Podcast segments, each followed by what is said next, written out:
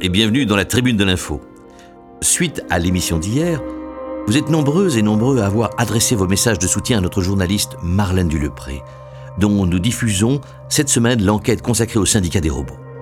Le métier de journaliste d'investigation n'est pas facile. C'est pourquoi toute notre rédaction tient à exprimer son entière solidarité avec Marlène et à la remercier pour la richesse de son travail. Sommes-nous en train d'assister à une dérive autoritaire du syndicat des robots? Nous allons tenter d'apporter des éléments de réflexion autour de cette question. Voici donc le quatrième et avant-dernier épisode de cette enquête. Le syndicat des robots, une série d'investigations exclusives à écouter ou à réécouter en podcast sur la tribune de l'info. Le syndicat des robots est-il dangereux? Et si c'est un cheval de Troie, qui l'a installé et dans quel but? Direction Louvain, au rendez-vous incontournable de tous les amateurs de robotique du royaume, pour éclaircir tout ça. Nous sommes le 25 avril et c'est l'ouverture du Robotique Leuvenfest, un des plus grands événements de robotique européens. Des milliers de prototypes de robots nouvelle génération sont mis à l'honneur. Mais la star aujourd'hui, c'est elle.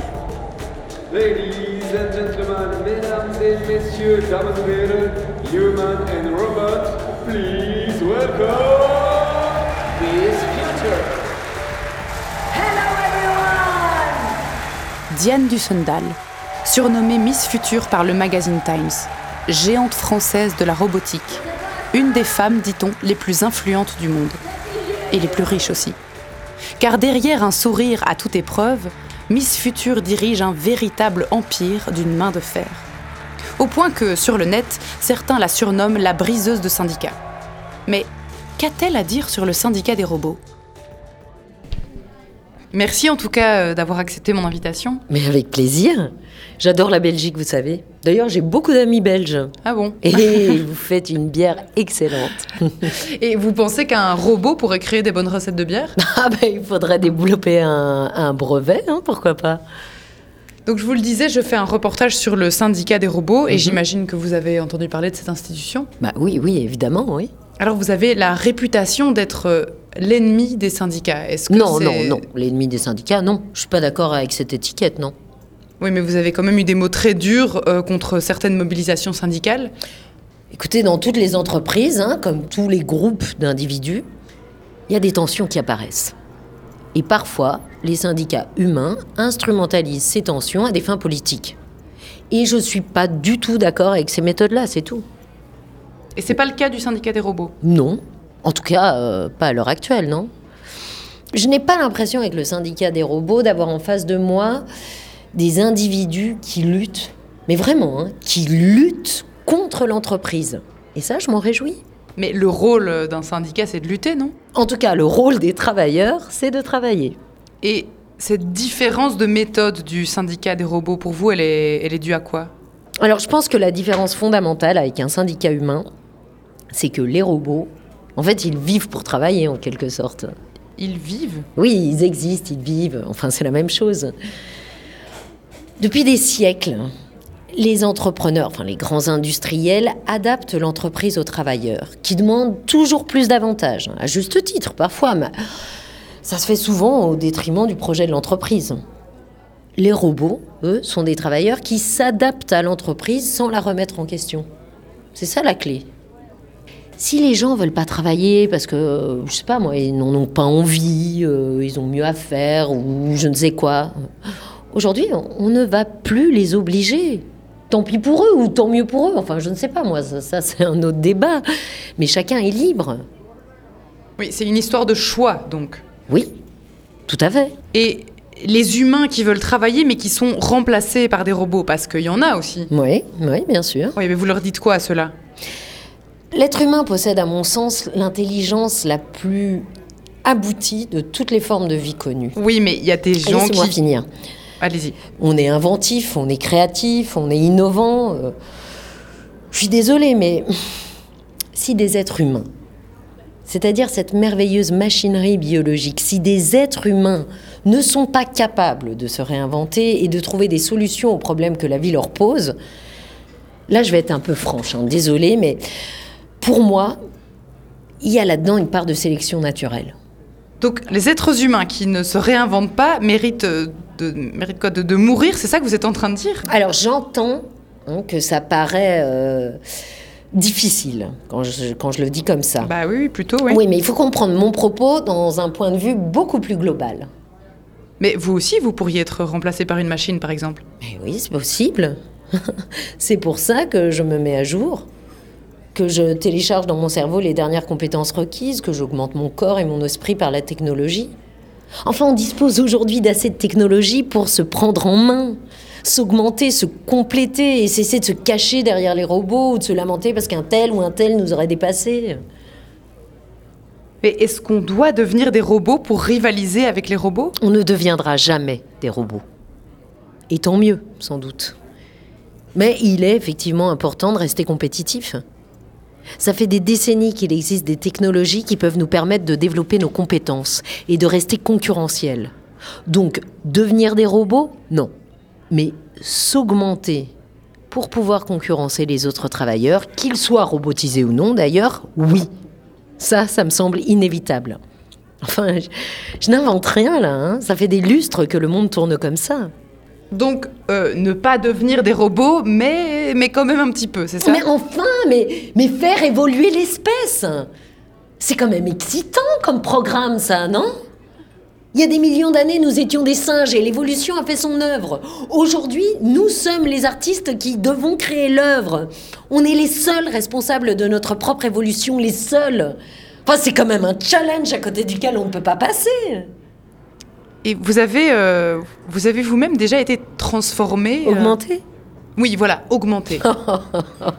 Vous n'imaginez pas ce qui est d'origine dans la vieille carcasse qui est devant vous.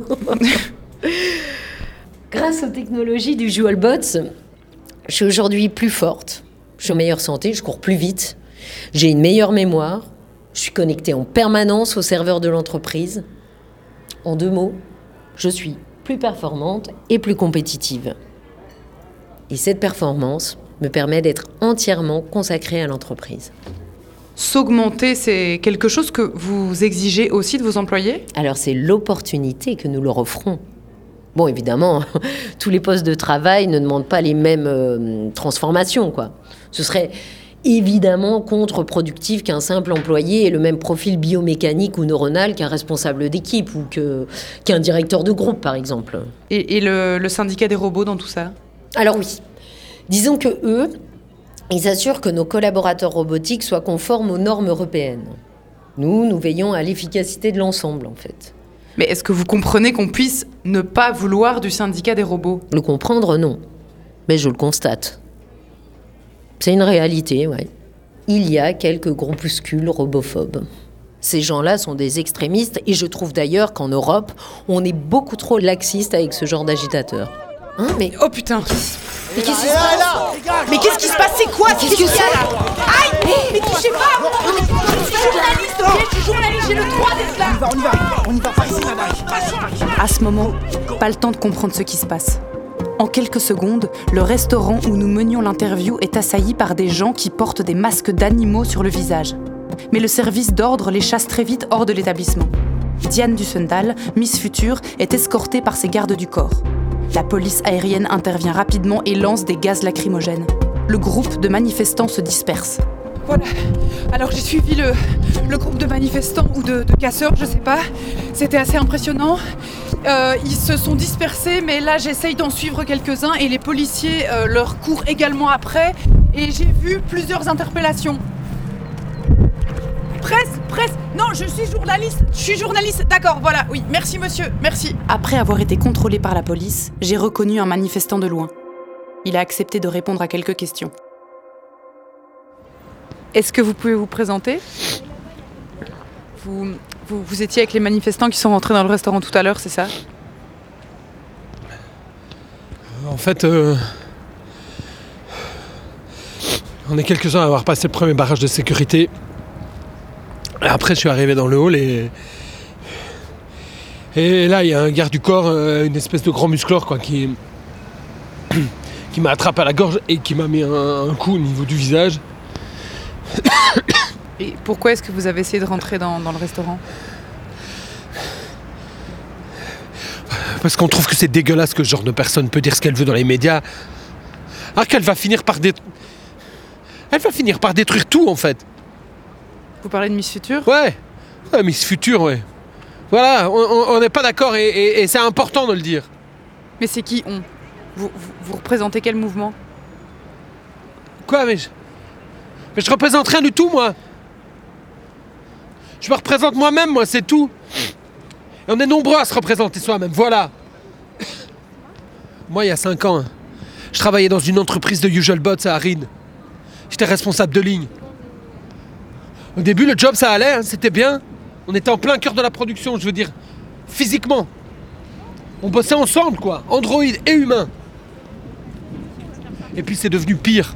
Avec les nouvelles normes, on n'arrivait plus à suivre la cadence et, et- et la pression était énorme. Je suis désolé de le dire comme ça, hein, mais ça me fout la rage ces trucs. Qu'est-ce qui vous fout la rage? J'ai un collègue qui s'est suicidé. On l'a retrouvé pendu au sous-sol avec une prise électrique.